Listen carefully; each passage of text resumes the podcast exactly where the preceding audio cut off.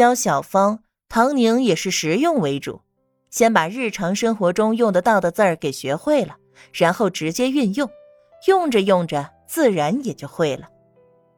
剩下要想研究高深的学问，自然可以慢慢来。当务之急是把生活所需先给解决。怪不得呢，我最讨厌这些老学究了。小芳小声的抱怨道：“啊，要是写文章的都像小姐和燕如芝那样，那该多好呀，读得懂呢。”一旁的吴妈也接话：“可不是，连我这不识字的老婆子都听得懂，这样的文章才好呢。”小芳给吴妈读过。燕如芝写的骂人的话，那别提多逗了，逗得吴妈哈哈大笑，拍着腿叫好。那些可不是市井里骂人的话，就算不识字儿也能明白。嘿，没想到你们都是颜如芝的读者，下回写信我告诉他。唐宁也觉得好玩。吴妈没事就跟着小芳识字儿，小芳就是你的小先生。咱们家里的人，人人都要学文化。都要当文化人。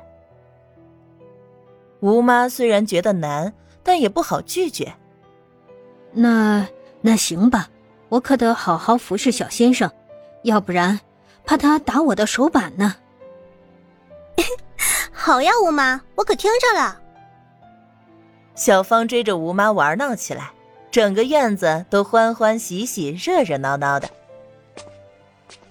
唐宁回到屋内，打开信。开头第一句便是：“此件事了结否？朱叔已经询了两处，带你来上海，可亲自定下。”是燕如芝，虽然没有直接催促，但字里行间都在鼓动着他去上海。唐宁漫无目的的想着，上海是要去的，毕竟所有精彩的舞台都在那儿。只是去了上海，要如何同这个燕如之交往呢？燕如之是个男人，这是他的判断。虽然他骂起人来尖酸刻薄，又喜欢讥讽渣男，让世人都认为她是个深受情伤、愤世嫉俗的女子，可是唐宁不这么认为。虽说字如其人，通过这段时间的通信，唐宁大概了解了一些这个人。但更多的还是要见面再说。目前保持这样亦师亦友的关系是最恰当的。系统发布任务：任务一，觉醒一百人，当前任务进度一百分之三十五，任务成功可领取才思敏捷奖励，失败将受到封建教条反噬。请宿主多多努力，早日完成任务。这都什么时候了？想起来发布任务了？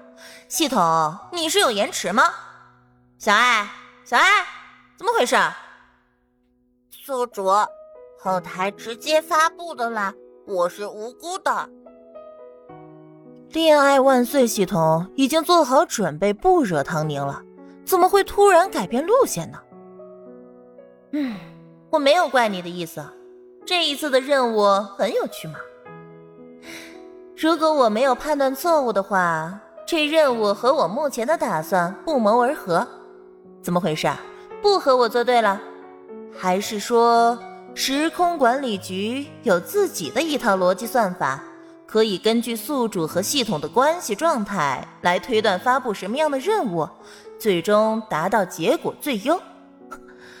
按照这个说法，那原来为难你的任务都是因为我在和你作对。嗯，搞不好还真是这个道理，很有可能哦。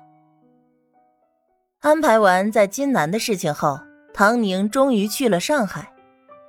殷如之临时有事，派了小丁前去接，并且带他们参观长好的住处。一行人跟在小丁的后面，乘坐黄包车先去了一家。小芳一进门就忍不住嘀咕：“小姐，这就是我们要住的房子吗？上海的房子比京南的还小呀，吴妈捅了捅小芳：“人生地不熟的，别给小姐添麻烦。”那个年轻的先生就在前面，被人家听见了，还以为是小姐不满意，不是得罪人吗？更何况这是人家帮忙找的地方，要是不合适，他们大可以自己来找，只是说话要有技巧。小芳连忙捂着嘴，不敢再说。唐宁四处看了看，也觉得有些小。